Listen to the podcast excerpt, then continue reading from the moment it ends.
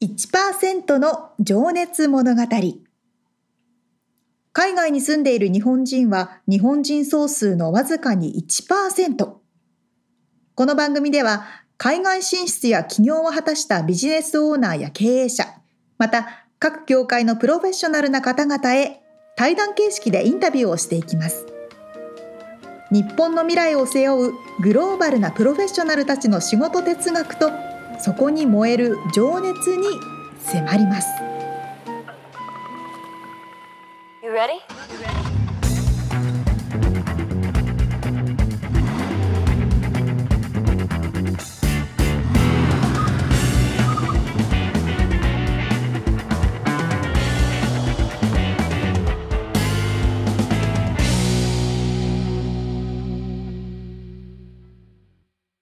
こんにちは。こんにちは。1%の情熱物語177回を迎えております。皆さんお元気ですか？元気ですか？もう10月ですね。ねえ、本当にね。そうなんです。10, 10月といえば何だろう。ハロウィンだ。そうだ、ハロウィンだ。今年はね、まだ2020年に比べたら、もう少しフェスティバルとかね。うん、そうね。アトラクションとかね、やるのかなって感じですけどもうね。いろいろなんかイベントごともね、始まっそうそう。開催されてるところはね、まあ、ワクチンがいるとこもあるけど。うんうん、そうですね。さあ、今回はですね、あの、お便りをいただいておりますので、ご紹介しますね。イエーイ久しぶりの。イエーイ 嬉しい。えっとで、ラジオネーム、なべじゅんさん、ありがとうございます。ありがとうございます。毎度お世話になっております。今年の4月くらいから、ボリューム00から聞いております。すべて聞いております。すべて聞いております。あれ、抹殺しないといけないやつだよね。やめて、全部聞いてくれてるって。すごい。嬉しいですけど、ありがとうございます。えー、170、ボリューム173のインタビューの最後の質問コーナーで、えみつくんとさおりさんの思い出の曲をお互いに出していましたね。それをみつくんがインタビューする相手にも聞いてほしいと思いました。なんでその曲を選んだのか、エピソードって実に興味深いですね、ということです。ありがとうございます。ありがとうございます。これなんとなく僕の知り合いの 気がするんですがまあ何も言わずに抜き打ちで今ここで公開してます。えー、びっくりして聞いてくれてるといいなと思いますけど。あ、で、ステッカーをね、お送りしますのでね、えー、楽しみにしといてくださいと。ぜひぜひ。そうね。確かにね。だからそう、先月のね、ちょっと聞いてない方は、もしあの、173から175まで3回にわたり、僕と沙織ちゃんの思い出の曲,、うんうん、曲とそのエピソードをねちょっと語ってたんですけどね。はいはい、はい、楽しかったねあれは。ね面白かった。そう。そうそれをなのでインタビューする人にも聞いたらどうですかってことで。確かにいいご提案ですね。そうなんですよ。それで早速採用してですね。あの聞いてますんで。まあただこれ今今日のエピソードにはちょっと出てこないけど最後に聞いてるんで。あのぜひ楽しみにしといてほしいなって感じですけどね。即採用ということですけれども。即採用です。はい。はい。この1%の情熱物語ではですね、一人の方のインタビューを4回に分けてお届けしております。はい。そしてですね、今日はまた新しい方のインタビューで1回目、どんな方でしょうか？はい、ということで、実は、えー、っとね、エピソードボ、うん、というか、ボリューム161から164で話を伺った、えー、ビジネスと人権専門家、鈴木麻代さんのご紹介で、はいはい、えー、今日はですね、ブラジルカンピーナスっていうところに住んでらっしゃる、わ三浦あずささんという方なんですけども、あのね、肩肩書きという肩書きか、がね、うんうん。大きく4つあって、まあそれはちょっとね、話に出てくるんで置いといて、まあ、ざくっとプロフィール紹介すると、大学院卒業後、株式会社リクルートに就職、営業、商品企画、人事として約10、あ、計10年勤務。うんうん。退職後 AT カーニー株式会社に採用責任者として就職。うんうん。これコンサル会社ですね。はい。えーその後フリーの人事コンサルタントに。そして、えー同時に友人と会社を立ち上げ、うーん。などなど、そして面接した人数は合計1万人以上に上るというね、なんか、もうじゃあ、顔見た瞬間にこの人がどういうタイプの人かってわかるでしょ怖ういよね。そう。だからね、インタビューするのすげえドキドキしてたんですよ、俺。いや、そうですよ、そうでしょあの全部見透かされてるんでしょ きっと。すごいな。ね。まあまあ、そういう感じで、えー、ですかね。うん、まあ、あとは多分お話の中で出てくるんでね、聞いてもらった方がいいのかなとじゃあ、じゃあ、早速聞いていただきましょう。はい。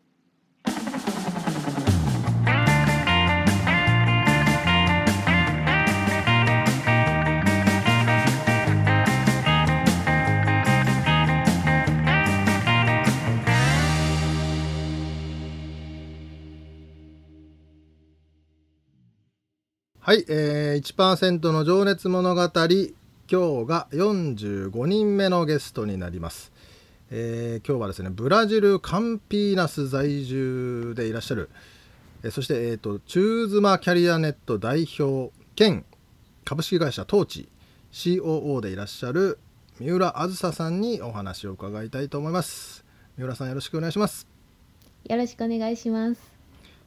えーとですね10分前にね今日は Zoom で初めましてということであの、はい、今日初めて 実はお話をさせていただくんですがまあちょっとこれの前にね多分冒頭であのプロフィールの紹介はさせていただいているかなと思うんですけどえー、っととりあえずその三浦さんの言葉で、えー、今のお仕事、はい、活動内容とかえー、を伺ってもよろしいでしょうか？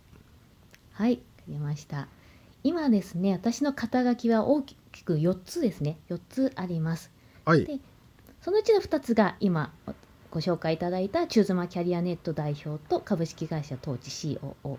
はい、残り2つとしては慶應義塾大学大学院 SDM 研究科というところで研究員をしています。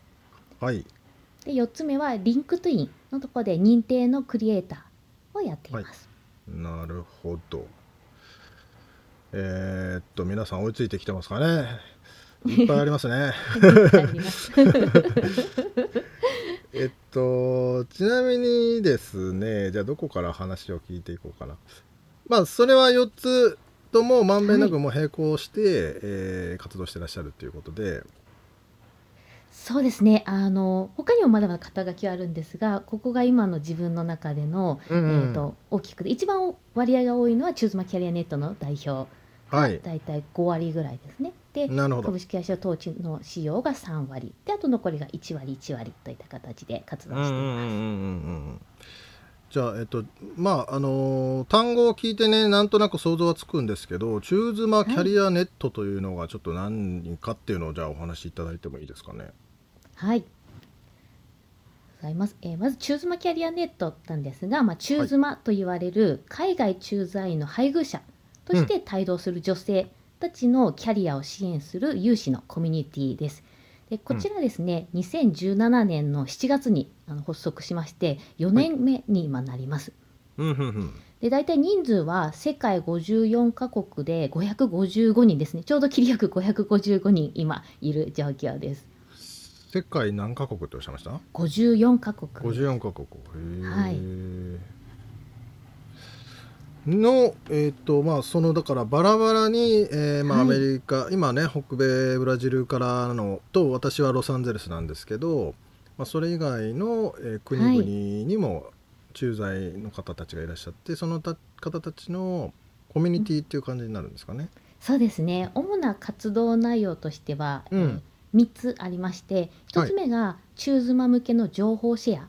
例えば現地就労に必要なビザの情報を実際ビザを取得取得した人たちがブログだったりとか、あと大学院に進学した人たちが大学院に進学した際の経験談をシェアするイベントとか語学イベントっていうのは1つ目で2つ目がキャリアカウンセリングというのを行ってまして、えー国家資格キャリアコンサルタントの資格を持つ中妻経験者が中妻ならではのあの実態自分自身の悩んだメンバーが相談に乗るキャリアカウンセリングで最後は、えーと、就職サポートとして私がずっと人事として、えー、12年間以上働いてきているので実際、就職に必要な、えー、履歴書面接面接対策から企業と今実際にですね海外の中妻たちが仕事をできる仕事作りをですねあの企業と連携して作りに行くということも今しています。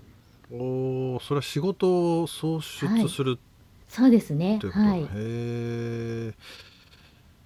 ね、ちょっとあのー、まあ元元リクルート、えー、出身とかね、はい、ちょっとプロフィールにはあってその辺の話後で聞いていきたいんですけどもともとね人事、えー、畑で、えー、長年経験を積んでらっしゃってっていうことで、うん、はい。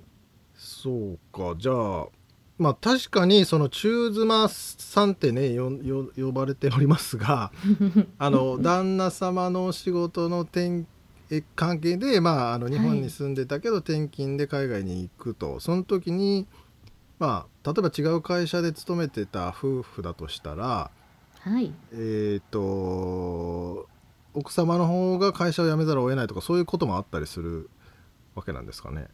ありますね。まあ、奥さんのいた会社が給食をそういった時の給食制度あったらやめずに休んで帯同する方もいるんですが、うん、まだまだ給食制度を取り入れてる会社も少ないので、まあ、退職される方の方が割合は高いです。うん。でその時にキャリアが止まっちゃうんでじゃあその後のサポートだったりどうするかみたいなこうな、はい、悩み相談というかそういうのも受けてらっしゃるんですかね。あそうですそうです、うん、なので一番多いのはですねあの今まで所属していたあの会社がなくなったりとか、うん、あと働いていた環境から働けなくなるのでそこで無力感を感じたりとか自己肯定感が下がってしまう女性たちがいる多いんですね。でそういった女性たちに対して、まあ、キャリアカウンセリングとか、まあ、就労とかボランティアをの機会を通じて、まあ、自分の自信だったり仲間を作ることによってやりがいにあふれる毎日につながるような活動になっています。はい、そうですよね。バリバリ働いてて、いきなり仕事な仕事しなくていいよって言われると逆にちょっと何していいか分からなくなりそうですもんね。そうです。多分最初の1週間2週間は皆さんこう現地に慣れたりとか。バケーションみたいなね。そうそう。バケーションなんですけど。さすがに1か月2か月3か月。いや一番多いのは3か月ぐらい過ぎたあたりに、はい、ずっともうこの生活をするのもなっていう。ええ、のではい。特にね能力の高い方なんかなおさらね、うん、こうなんかうんそうですか。まあそういうねえー、まあキャリアセミナーとかねインタビューとかもされてらっしゃるってことなんで、はい、まあちょっとねこれ聞いてて気になってる気になった駐在の方とかもしいらっしゃればねぜひあの、うん、ウェブサイトリンク貼っときますのでアクセスしてもらえたらと思いますけど。まああの三浦さんのねプロフィールにも書いてあるんですけど面接した人数は合計1万人以上に上るっていうのが、はい、なかなかインパクトのあるですね。あのことが書いてあったんですけどそれってなのでえっとえっとまあリクルートさんなりその人材系の会社にいらっしゃる時の採用の面接がそれぐらいの数に上ってるってことなんですか？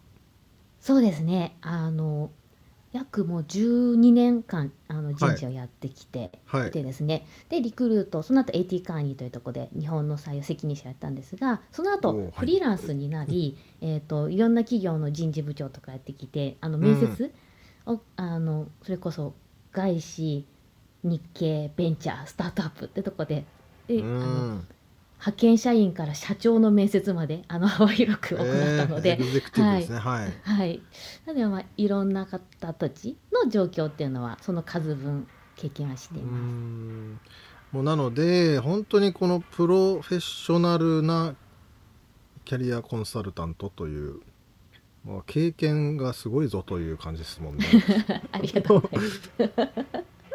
あのー実際それってなんか、うん、あのなんていうのかなコツじゃないですけどとまあ一言じゃないと思うんですけどなんかちょっとはい。変な質問ですいません、いいえ。キャリアコンサルタントとしての はい。ポイントみたいなコアみたいなのって何かあったりするんですかね？うん。一番はあの決めつけないことだと思っています。ああのはい、例えば社長だったらこういう考えを持つべきとかうん。いうのを持っちゃうと、その偏見の目であのどんどん会社の状況変わってるし変わりたいから新しい人とか思っているのに対してでいくともう偏見の目を持たずもうその人を知りに行くこと、なんで知りに行くことだけが、えー、と重要にしていることでその人自身、はい、を知ることですね。大切にしていること。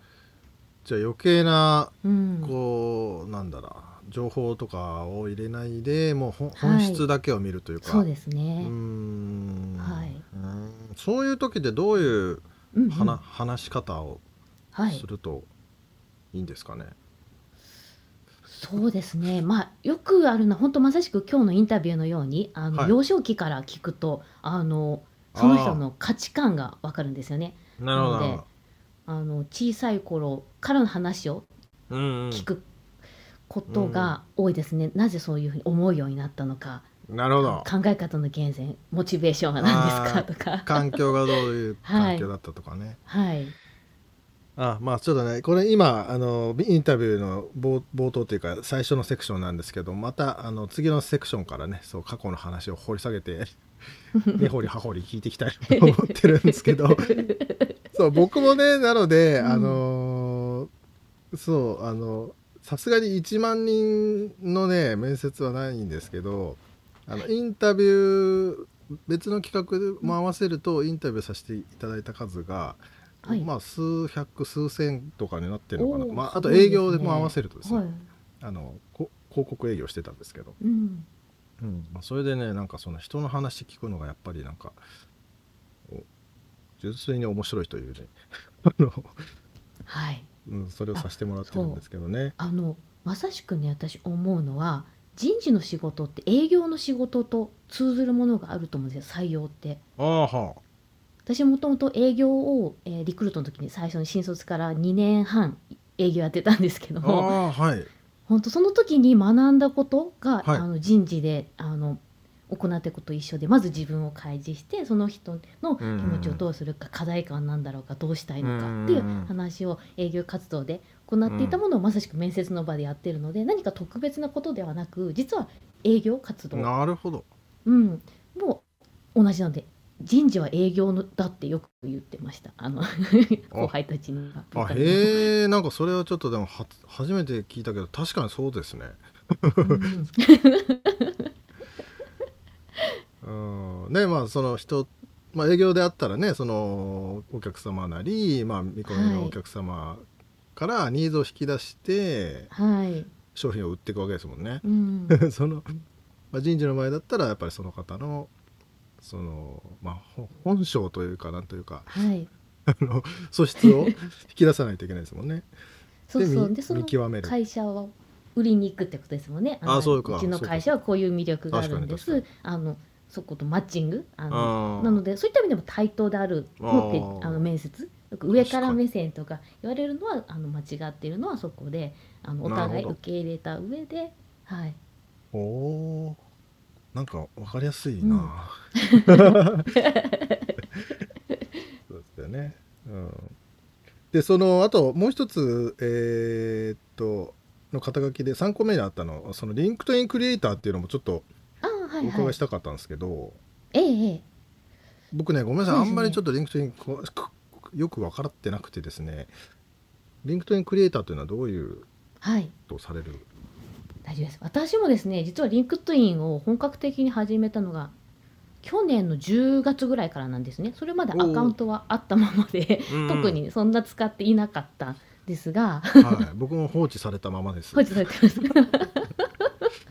そうそう。あのなんですよちょっとチューズマキャリアネットの代表を私はい。3代目の代表なんですが、チューズマキャリアネットの代表が、で去年の11月に就任してるんですね。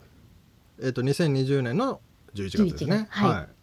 でそれに伴い、えーと、活動方針というのを2か月前ぐらいから考えていて、うん、でリンクトインで、えーと、うん、私こういうことやってきますというふうに発信をし始めたのがちょうど2020年の10月ぐらいから放置してたリンクトインであの自分の活動内容とかを、えー、始め。それは代表就任が決まったのでということですそうですね。で決まってまず代表就任の,、あのリリースが出ていないので、まあ、自分自身がやっていきたいテーマ女性が働きたい時にいつでも働ける社会の実現っていうのをもとに投稿し始めて、でトーチという会社の仕事の内容とかを書いていたら、はい、えーと、ちょうどその時にリンクトインが今後日本でもっと活用されてほしいということでリンクトイン日本支社の方たちがあのプロモーションみたいな。投稿してる。そうそうそうでそのプロモーションの一環で投稿している人たちで、はい、あのい。ろんな業界いろんな職種をやっている人たちを認定クリエイターとしてあのお声がけがあってそれであの認定として編集部が選ぶみたいな形で 声がかかってやることになった。すごいっすね。いきなりそんな選ばれちゃうんですね えー、結構ねそういう方多かったですよ。始めたばっかりでとか。なん多分ほとんどうん。えー、始まったばっかりの頃。そうなんですね。はい。なんかもうものすごい昔からやっぱりそういうのやってんのかなっていうこれもやっぱ偏見でしたね。思ってたんですけどそうそう。実はあのね。タイミング。はい。そうなんですね。僕もだから三浦さんのリンクトインのページを見させてもらっても、うん、すげえなと思って見てたんです。けど僕もちゃんとやらなきゃなとか思いつつ。あそうなんですか。じゃあそうですそうです。頑張ればできます。できるんですね。じゃあそのクリエイターというのは、うん、なので、うんうん、こうサポートをしてらっしゃるってことなんですか？えっ、ー、とクリエイターもあれですね。リンクトインをどう広めるかみたいなアンバサダーみたいな感じの立ち位置で投稿してくださいっていうのがメインなので週3日投稿するみたいなのが最初条件になりました、うん、周りの人たちのこう活動、うん、活性化の役に立つみたいなそういうポジションなんですね。すねああ、はい、なるほど。じゃあ僕もちょっと刺激されて やるようにします。あそうこれクリエイターやることによってなんかこう、はい、よくあるのはそのニュースピックスとかだと有名な方たちが投稿するんですけど、はいはいクリエイターってそれこそ私が選ばれているように結構あの、うん、本当にあの今まで聞いたことがない方たちとかが結構こういうの頑張ってます営業活動頑張ってますとかそれこそある企業の営業マンの若手2年目とかとかが出てきたりとかするので、はい。はい、今まで会ったことがない方たちと仕事の話とかをする機会なので人脈がすごい広がりましたねクリエイターになることに。ああそれはしかもエリアもこうまたいで、うん、そうですはい、うん、業種もまたいでみたいな。またいではい。あなるほど、うん、えでもそれって何何ですか？クリエイターになりたいですとかって言ったらならしてくれるんですか？今はですね実はあれから1年近く変わってあの、はい、リンクトインの、えーと今まで200万人だった日本のユーザーがその倍近くなってきていてツイッターだった人たちが今リンクトインどんどん移ってきてるんですね人事も。ああなるほど採用活動もツイッターからリンクトインの方があの個人の名前もあるし写真もあるし信頼面という意味でも、まあね、レジュメがずらっと並んでる感じですからね、それは便利ですよね。そううん、そうそう。なので人事が特に使い始めていて、はい、人事が採用にそのスカウトメールとか使い始めることによって、あのクリエイターも今まではあの指名制だったものがなりたいですっていうことによって、うん、そこから編集部が許可をするっていうように制度が変わりました。今年の6月ぐらいかな？はい、なるほど。なので全然あのなりたいですって言ったら あのそうなんですね。許可なれる、はい、状態になってます今。はい。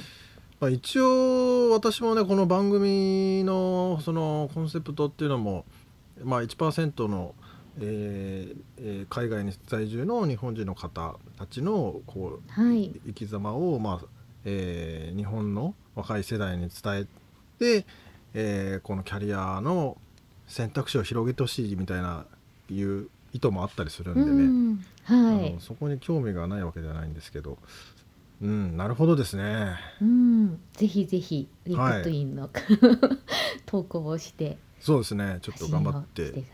ます。はい、年に3回ぐらいやんなきゃなって思うんですけどね。あわかります。わかります。そのまま放置。すいません。えー、っとじゃあ、じゃもう一個あのその慶應義塾大学大学院の研究員ということで、はい、それのお話もちょっと触っといていいですか？はい。そうですね。これを始めたのはもう3年前からなんですが、はい、えー、っと慶應義塾大学の大学院で企業デザインラボっていうあの研究ラボがあってですね。でそこで私が自分で会社も立ち上げたので、うん、まあ、起業家という立場であの大学院生たちにセミナーをするっていうあのプロジェクトに朝にあの関わることになったことがきっかけで研究員になりました。うん企業デザインラボ。はい、はい、で具体的に何をしてるかっていうと主にはセミナーとか授業をすることがメインで、うん、あの起業家たちをですねあの呼んできて一番大事にしてるのは、はい、えー、失敗した経験をどう乗り越えたのかっていうのをあの赤裸々に語ってもらうんです。それをもとに議論するんですよ。ゼミ形式で。おお楽しそう。楽しいです。あの 1億円借金を背負ったけども今なんとか生きてますとか。ドラマにありそうな。リアルな話ですね、そうです。あのうまくいってる話とかはよくあるけども、はい、実際具体的にどう失敗して、何を、うんが起業で失敗すると待ち受けてるのかっていう現実ラインを知って、はい、学ぼうという。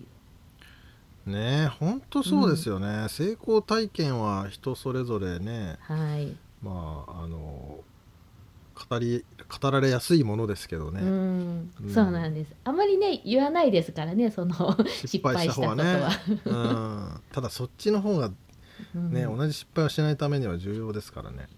はい、素晴らしいです、ね、こちら私がブラジルに来たこと、うん、ブラジルにいながらも研究員できないかとそれこそ交渉して、はい、の初めての海外研究員ではあるんですけどみんな基本日本にいるので 研究員は。じゃあ Zoom とかでやってらっしゃる？あそうです。基本ズームでやって。まあでもそういうのができる、うん、やりやすい時代にもなりましたしね。なりましたね。変わりましたね、うんまあね、ちなみにその三浦さん2000年からあごめんなさい2020年の1月から、えー、ブラジルへというはいそうです。ことでね、はい、ちょっとその辺の話も聞いていきたいんですけど、うんうん、えっと、ちなみに今のちょっとねごめんなさいありがとうございます。生活スタイルって、はい、はい、生活スタイル。どんな感じですか、はい、そうですね。あの平日で行くと朝の7時から12時までと、うん、夜の8時から夜中の1時までが仕事の時間にしてえもう一回もう一回言って時朝の7時から昼の12時まで。2時。でそれから夜の20時から25時。夜の1時までね。そうですそうです。1時とか長い時は2時3時までは。えその間には昼寝とかするんですか？あその間ですね。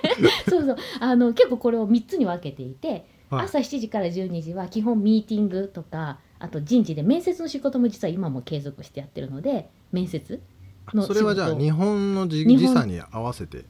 そうですね。とあとは世界中にいるチューズマキャラネットの運営メンバーたちとも基本的にはブラジルの午前中の時間にあの行うようにしています。はあ、朝はミーティングと面接っていう2つに絞ってますね。か、まあ、アメリカ内、うん、北米内でもまあ時差があって4時間ね。今ロサンゼルスとブラジルは4時間あって4時間アヘッドですよね。進んでる。ね。こちらがブラジルが進んでる、うん、はい。そうか。じゃあそれはその時間帯が結構あれなんですか？せ結構網羅できる時間帯になるってことなんですね。そうですね。ヨーロッパとも会いやすいですし日本にいるメンバーも夜10時とか夜9時とか仕事が終わって戻ってきてのタイミングにもなるので結構日本にいるメンバーとも9時ですしあとベンチャーとかの企業だと7時からはまだ夜の7時なので打ち合わせもギリギリ間に合うっていうタイミングなので日本に合わせたりあとは世界中のどこの地域が結構合う時間帯って結構難しくて。なるほど。はい。それじゃあ朝7時から12時までやられて、はいはい、で、えー、その後お昼を食べてで13時から18時が、まあ、あの中妻っていう立場でもあるので家事をですね少しその間に、ね、家のこともやらないと、ね、家のこともあの1時間2時間パパパッとやってでその後は、はい、あの外に出ていくんですよ、まあ、ポルトガル語に触れに行くっていう意味でずっと家にいるとあの日本と変わらないのでポルトガル語の世界っていうのであのブラジルのそのカフェと 家の近くのカフェとかで、うん。プレゼン資料の作成のためにノートを持ってから借りて書いてたり、あはい、あの語学学校通ったりっていうので結構そこは頭のこう思考を柔らかくするのが午後ですね。あなるほど。はい、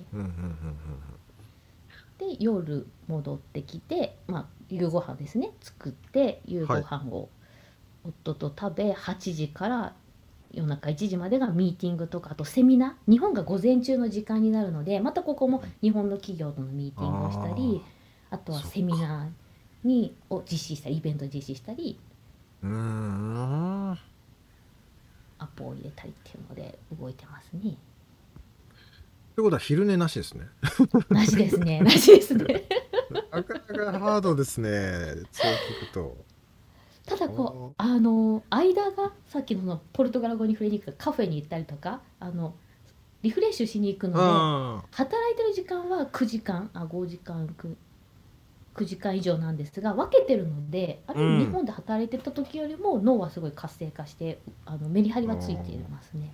あそっかそっか、ん。長くだらだらっとじゃないけどこう集中しなきゃいけないわけではなくて、はい。こう一回インターバルみたいなのが入るってことですね。そうですね。あはーそうするとなんか一日を2回やってるような。い 確かにそうですね。すごい進化しそうですね。あしあのねあの本当に仕事量は増えたというかできることが増えてる気はしますね。うん効率よくなってますね前よりも。スキル上がった気普がし通の人の2倍のスピードで生きてる感じですね。確かにすげえな。僕が1回寝てる間にもうもう2日目やってるみたいな。そうですか。へはい、でオフの日もってとこでねいただいてる中で言うと、オフの日も基本的にその、自分で会社やってたりチューズマキャリネットメンバーも動いてるので、うんあのチューズマキャリネット土日あまり動かないに設定はしているものの問い合わせが入ることはあるので、え。ーん。とオフの日も朝7時から9時と夜の20時から22時？メールチェックとか対応するっていうのでは見て。ああ、まあそこに時間を当てて。はい。それ以外はあのあの毎週ですね土日は新しい発見をしようというテーマをですね。元に夫とこう新規開拓で。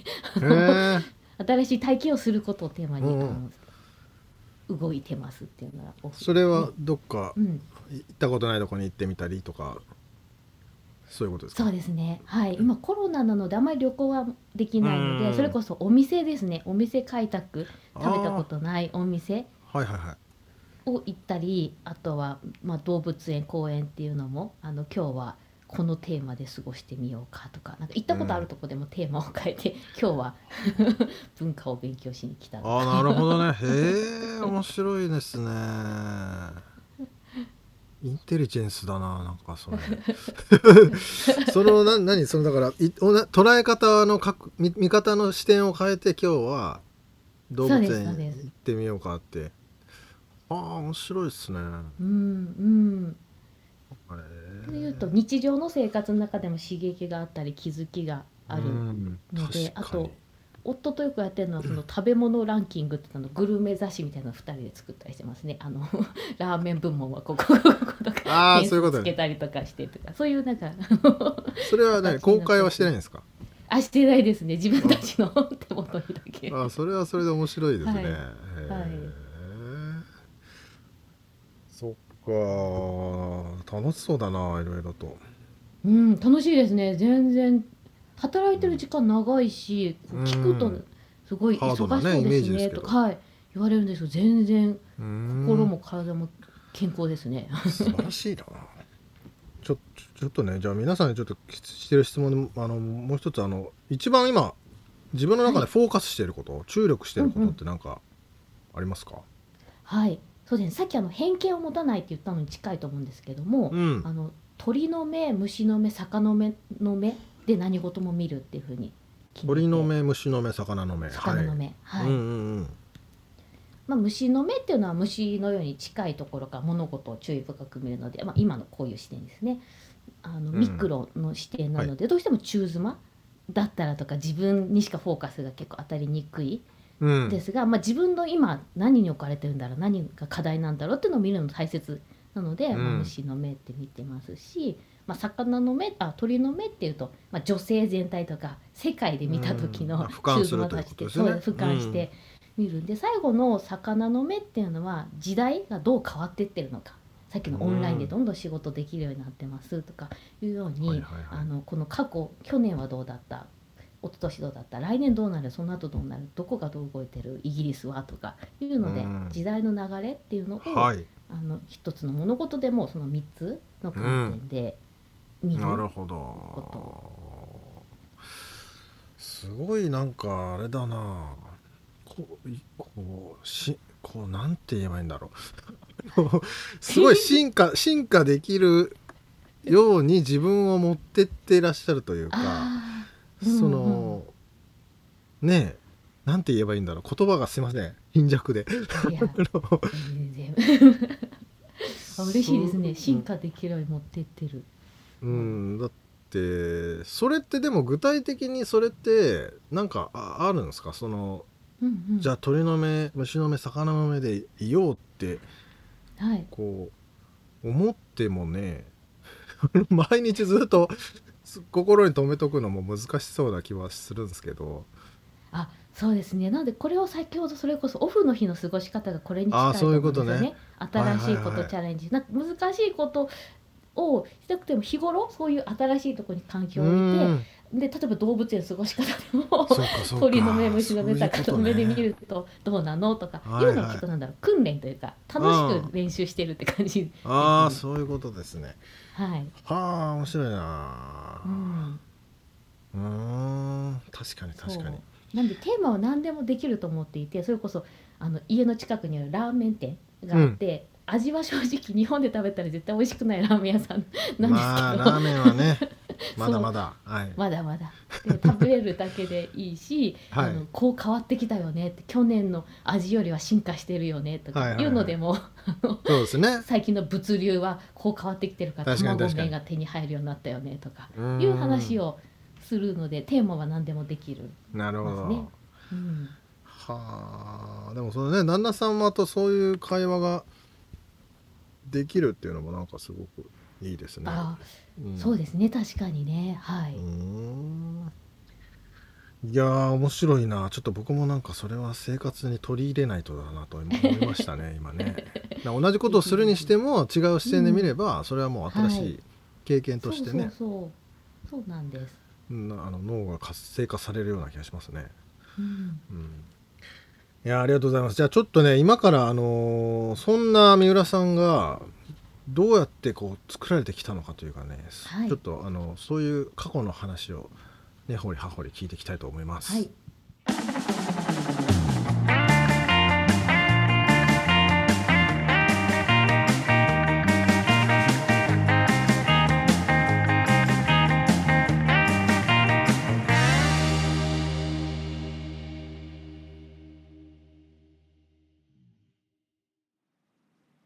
話がすごくわかりやすい。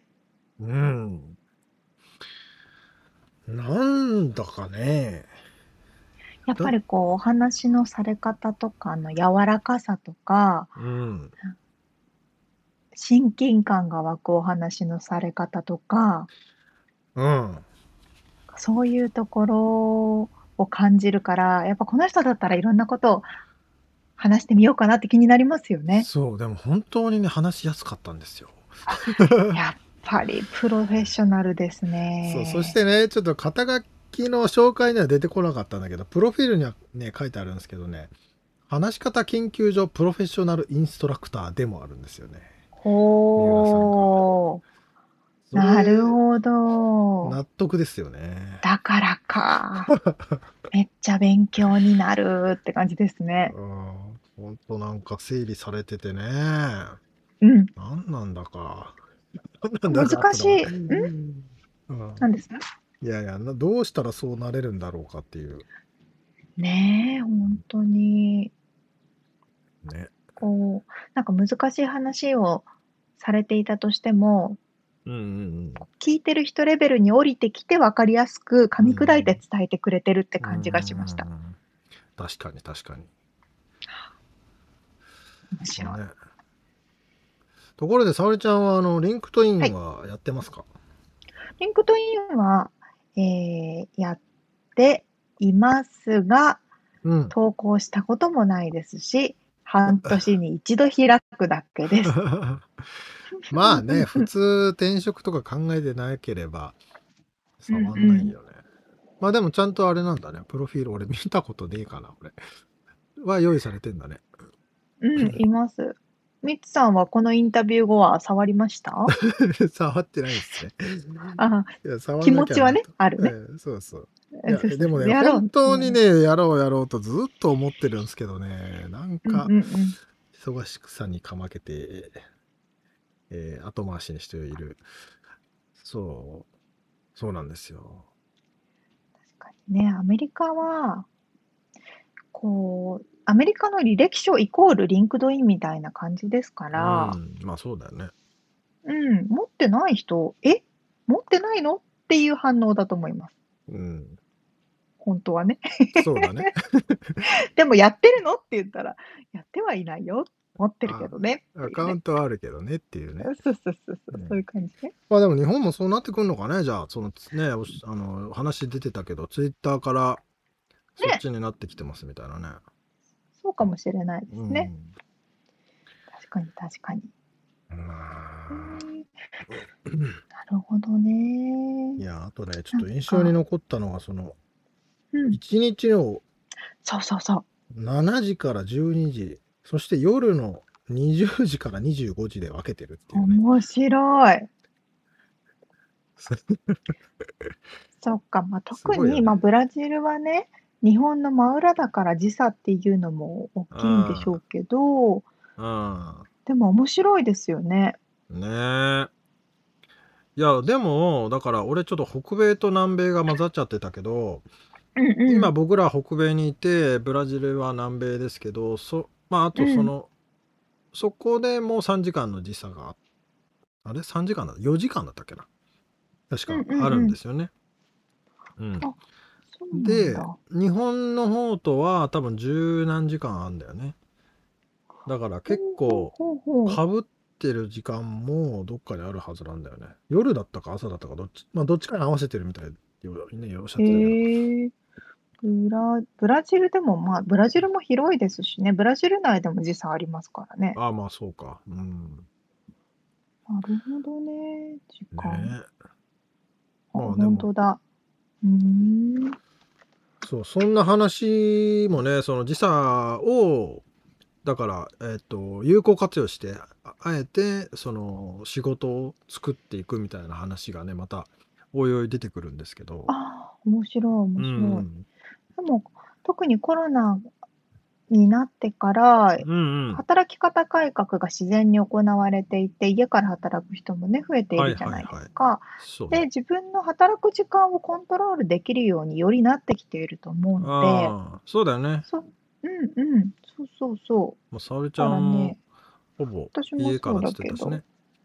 私も分けてますよ。朝3時間、午後3時間、夜2時間。あ、そうなの？へえ。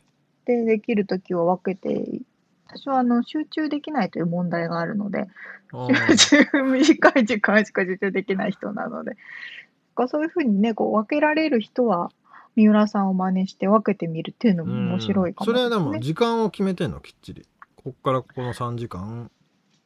じゃなくて、うん。どっかに当てはめてる大体、うん、どっかに当てはめてます。へえ面白いね。みつさんもね、自分でお仕事されてる人だから。まあおおそうですね。俺はでもまあコントロールね。眠くなったら寝るっていう ぐらいで。で夜は7時半以降はもう絶対にやらないっていう。それはだけは決めてる感じ。そうなんだ。うん。えー、あ、それもそれでいいですね。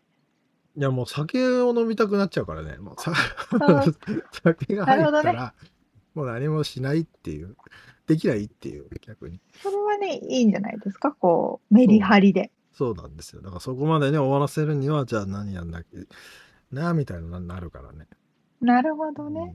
ああ、面白い。うんまあねさてさていろいろありますが、ありますね。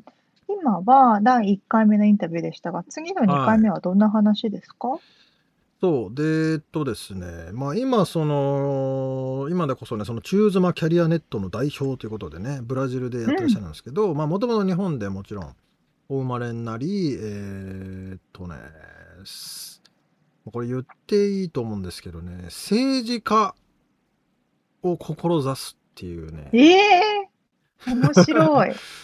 面白いよね。まあ、そこからね。こう、まあ、いろいろでも、あの、キャリアを踏んでね、面白い感じで、まあ、ブラジルに来てるっていう感そんなお話を次回は。あの、すごいビッグなね、名前も出てきますよ。あら、うん。ちょっと楽しみにしております。はい。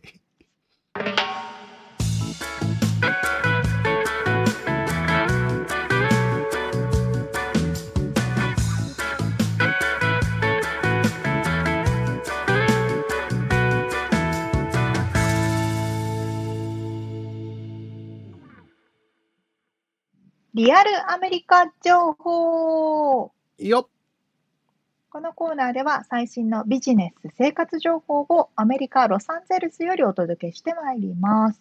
はい。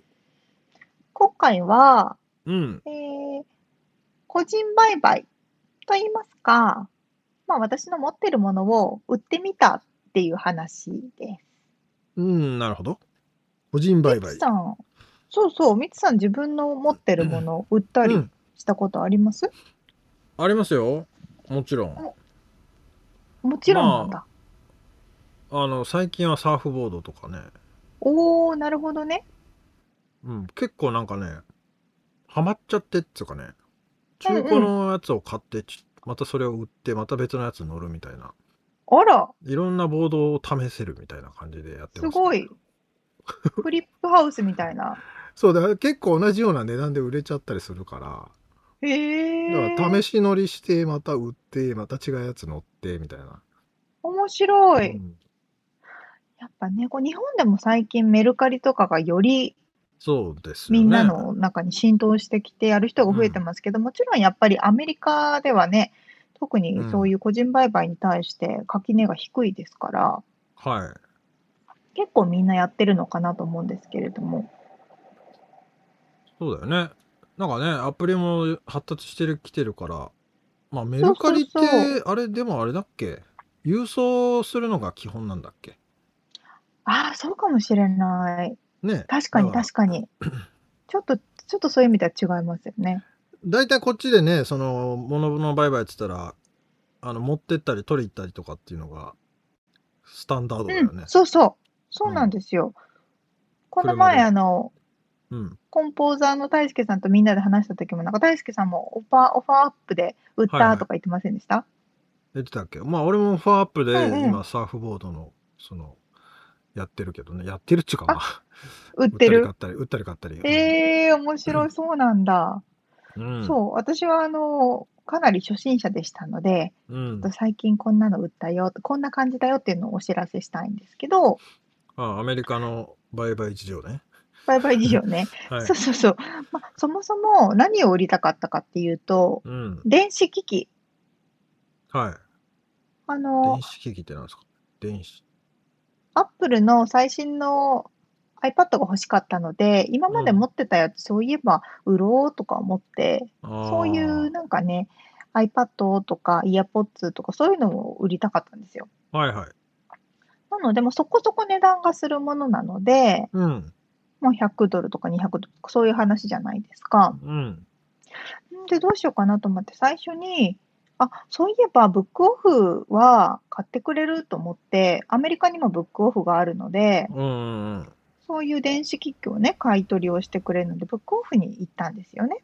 はい。で、これいくらですかって査定してもらったりして。うん。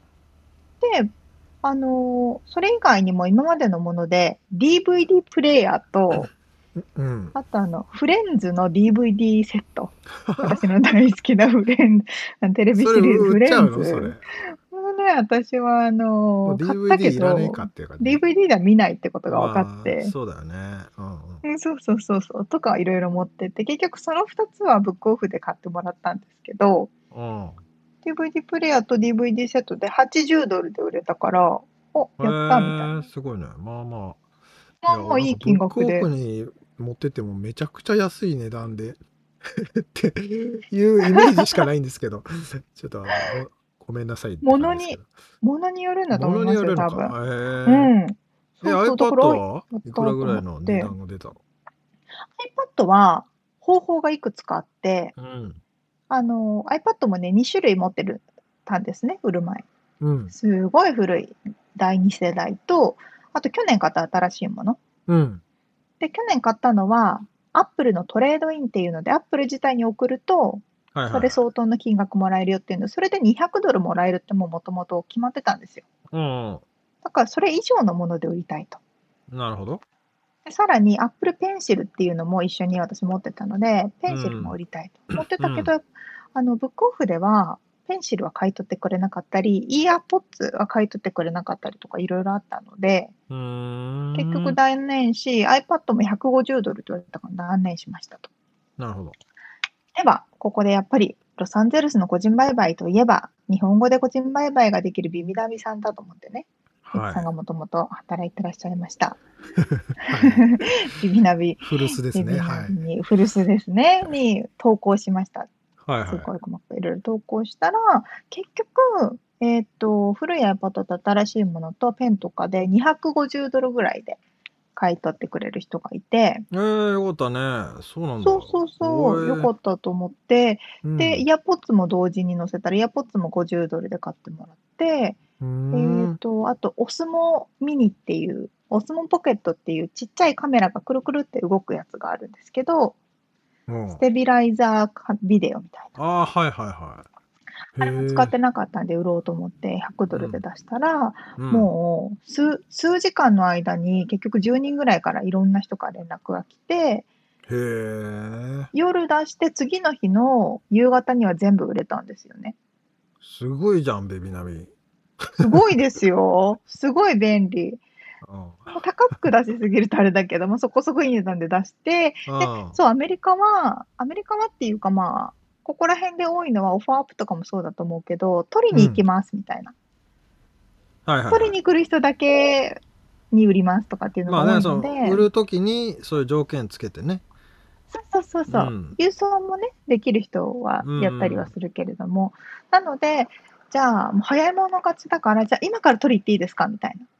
っていう人に売るみたいはいはいはい。あもう早く来た人に売っちゃうってことな。ね。そうそうそうそう。そううんあじゃあ何分で来れますかみたいな。あじゃあ売りますうんみたいな。売り切れですみたいなのをやって、でも結局家に来ると、ちょっと知らない人だから怖いなっていうのがあるので私はあのターゲットとかあのウォルマートとかそういうね、大きなスーパーマーケットの駐車場でうん待ち合わせをして、そはいはう現金か、あとはジローっていうあの、い。うんベンモとか、前に話したね。そうそう、金銭うんやり、金銭トランスファーができるものはいはいはい。でお金をもらって売れましたって感じ。なので結局今回の個人売買で500ドルぐらい全部で売れたので、へえ、おおよかった。まあ、ビビナビって多分ね、でも海外に住んでる人しか知らないかな、ほぼ。って思うんですけど、まあそういうウェブサイトがあってね、うんうん。うん。あのーまあルームメイト探したりとかね、そうそうそう。いろんな機能がついてて、その中の一つにメルカリみたいな個人売買っていう機能がついてるっていうね。そうそうそう。うん。車もね、私はビビナビを通して個人売買で車も買ってますけど、そうかそうかそうかそうか。そう、結構ね、もっとなんか日本よりも身近にいろんなものが個人売買されるなぁなんて感じは受けますけどね。そうねでもだから僕らみたいな移民にとっては、まあうん駐在さんもね例えば3年いて家具とか買ってもう帰んなきゃいけないからもうすぐ売らなきゃいけない、もう1週間後に戻ってこいとかってね会社から言われて、ねもうバーって売らないといけない時に日本人同士だから、あの安心してうん。こうやれるっていうのもねメリットの一つですごい重宝されてますよね。確かに確かに。そうかそうか。そう。まもあ。もしそれで売れなかったら、みつさんがさっき言ってたオファーアップで売ろうかなと思ってたんですけど、そのオファーアップっていうのは前にもいあのリアルアメリカで取り上げましたけれども、現地の個人売買そうねサイ。トって感じ。うんうん。まあ、結構、日本の人も使ってるような気はするけどね。あ、そううなんだ。ん。へえ。まあ、ちなみに余談ですけど、その個人売買で、日本人同士が、まあ今、沙織ちゃんは、変な人が来たからや、来たら嫌だから、うんうん。あの、家では会わないっていう話だったけど、その逆パターンもあって、うん。そこで知り合って、うん。あの、仲良くなって、海外に住んでる日本人同士ってことで。うで、んうん。なんか結婚しました、ありがとうございましたとかね、そういう、あの、すなんだ、メールが来たらたまに来たりしてたんですよ。ええ、面白い。ねえ、だからそういうのもあるんだなと思って、そういう、確かに、うん確かに。あの、ちょっとね、だからそれを楽しみにしている人たちもいるんだよね。っていう。確かにそうね。だって憂鬱としちゃったら会うことはないけれども、そうそね、手渡しだったら必ず会うからう。。まあね、一言二言ね、喋るじゃない。で、そうそうそう海外に住んでて、まあ来たばっかりだとね、うんやっぱり心細い人とかもいるしさ。そうねまあ変な人もいるだろうけどね、中には。うんうんうん。そうだからそこに、なるほどねそう、出会いが生まれてるんだなっていうのはなんかね、面白いなと思って。面白い。はい。へえ。なるほどまあ、。そんな感じで個人売買をやってみたりをなるほどしましたというようなね。まあであも、の最近あれだよね、Facebook でもできるよね。Facebook の、、あそうだそうだ。ななんつうんだっけ、あれ。忘れちゃったけど。個人売買ありますよね、うん Facebook。もう使ったことありますよ、俺。あ、あります？うん。え、でも Facebook だと自分のこの Facebook の情報がちゃんと出ちゃうんでしょ？出ちゃう。おーだから安心だっていうのもありつつ、なそうんそうか、そうそう。でも危険なこともあるかもね。こともある。うんなるほどね、まあそういう面白い。うまあ特に女性はね、あの、あれかもしれないし。ーん。まあ、それもね、だから俺はそれをなんで使ったかというと、そのフィードに多分出てきたのよ、勝手にフィサーフ、サーフボードとかが。うんうんうんうん、で、おこれ何？っつってチェックしたら、おこれいいじゃんってなって買いに行くみたいな。あーうまいね、Facebook は。まあ、まんまと作戦にはまってるわけですね。なるほどね。まあ、いろんな方法がありますけれども、まあ、日本で流行ってるものは、あんまりこっちでは流行ってなかったり、その逆もあったりするので、やっぱりローカルに根付くのかなと思いました。まあね、メルカリも、えー進出してますけど、うんあれ今どうなってんだっけな？ね、どうなってるんだろ っていう程度のあれですけどね。認知的に、うん、頑張ってほしいですが。はい。う。ということで、今回はアメリカで個人売買してみましたの話でした。リアルアメリカ情報でした。はい。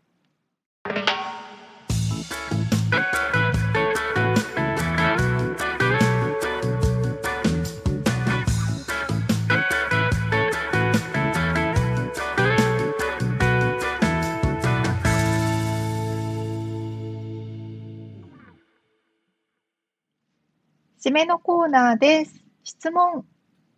はい、質問があります。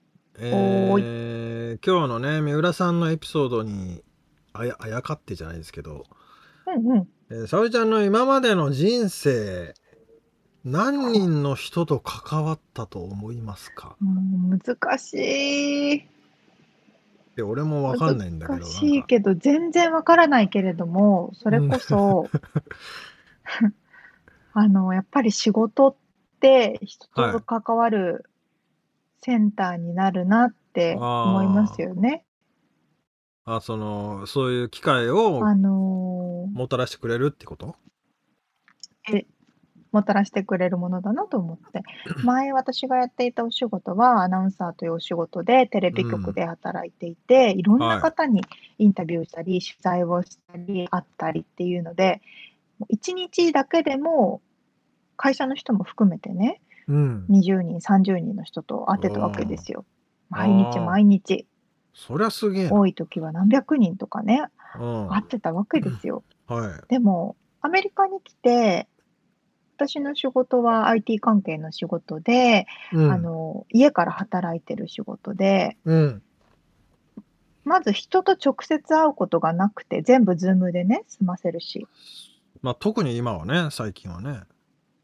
まあ最近はコロナ禍になってそうですけれども、うんそうじゃなかったとしても、仕事で関わる人、週に数人、プラス、はいはまあ、家族と、まあ、彼とか、5人ぐらい、に終了えらいですね。違いだね。えらい少なくなった。そんなみっもうずっちゃんは。と大体パソコンの画面と向き合ってるってことだもんね。そうそうそうそう。あ、あの、VR とかではね、バーチャルとかではたまにし会いますけど、アバターとね。いやだからさ俺もでもそうだよだから最近は仕事はもうほとんどパソコンと向き合ってやってることになっちゃってるけど、うんうんうん。まあ、そのまあコロナ禍以前はあの一応ライフワーク的なあの位置づけでインタビューをしていて、うん僕はその人に会ってっていうのをまあ営業がてらですけどね。まあでもそれでもい。そんな月数人だけど、まあでもでも週に10人ぐらいうんうん。はやってたかな、でビビナビってまあさっき出たけど話に。